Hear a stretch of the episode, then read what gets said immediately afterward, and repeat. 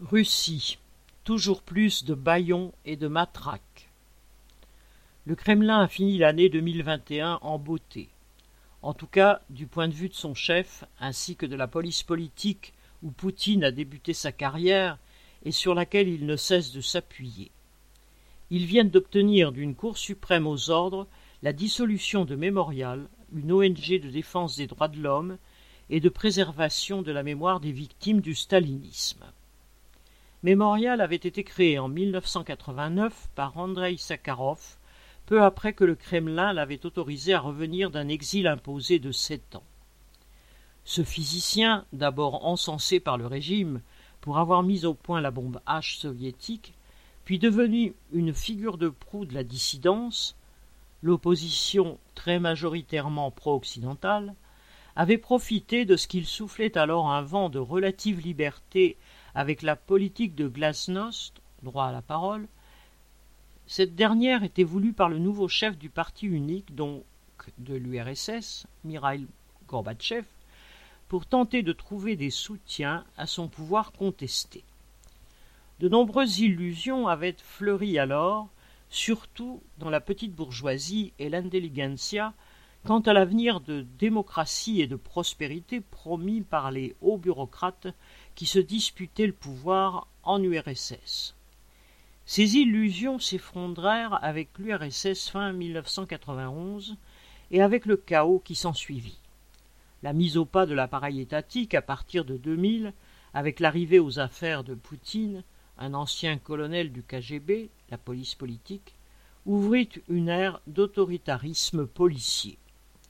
Dans plusieurs États de l'ex-bloc dit de l'Est, Pologne, Hongrie, Pays-Baltes, les autorités ont, au tournant des années 1990, souvent créé ou soutenu des institutions, musées du totalitarisme, fonds, organisations, dénonçant violemment le passé dit communiste pour que ces nouveaux régimes puissent s'affirmer suivant une pente autoritaire et nationaliste plus ou moins marquée.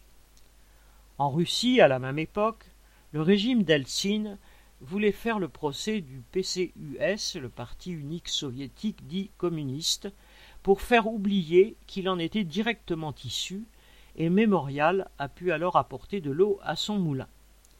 Mais dans le même temps, cette ONG dénonçait les crimes de l'armée russe et des officines policières lors des guerres de Tchétchénie menées par Eltsine puis Poutine. Mémorial accumulait aussi une masse énorme de matériaux biographies, témoignages, récits, livres de mémoire, sur les peuples déportés par Staline, sur les victimes de tous bords de la terreur stalinienne, y compris les trotskistes, puis sur la répression sous Khrouchtchev, Gorbatchev, Eltsine et Poutine. Et dans ce dernier cas, elle apportait parfois une aide matérielle et juridique aux détenus pour raisons politiques ou idéologiques.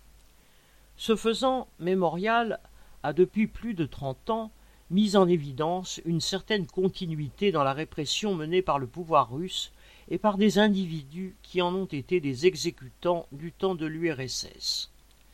On y trouve au premier rang le président Poutine, suivi des membres des entre organisations de force, armées, police diverses, gardes nationales, etc., qui forment l'épine dorsale de l'État et, de ce fait, des appareils contrôlant les grands secteurs de l'économie, à statut public, privé ou semi-public.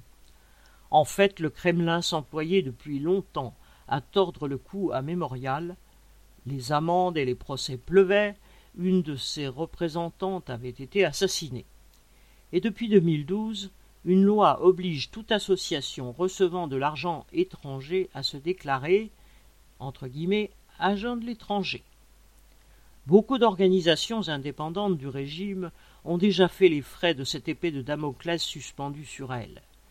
Pour faire bonne mesure, la Cour a aussi accusé Mémorial de créer une image mensongère de l'URSS en en faisant un État terroriste, de salir la mémoire de la Grande Guerre patriotique, n'osant pas citer Staline même si le régime en fait le maître d'œuvre de la victoire sur l'Allemagne en 1945. Au passage, un des principaux animateurs de Mémorial et spécialiste de l'histoire des camps staliniens a été condamné à treize ans de colonie à régime sévère. Ce jugement a été rendu le 28 décembre, dans la foulée de la journée nationale des membres des services de sécurité, appelée Journée du tchéquiste, un nom que revendiquent les membres du FSB, successeur du KGB. Nul doute que tous les galonnés, nostalgiques ou pas de Staline, en seront ravis. Il n'est pas sûr toutefois que la dissolution de cette ONG et d'une façon plus générale la répression qui s'intensifie contre toute voix discordante suffisent à faire taire un mécontentement dont le régime sait qu'il existe bel et bien dans la population. Pierre Lafitte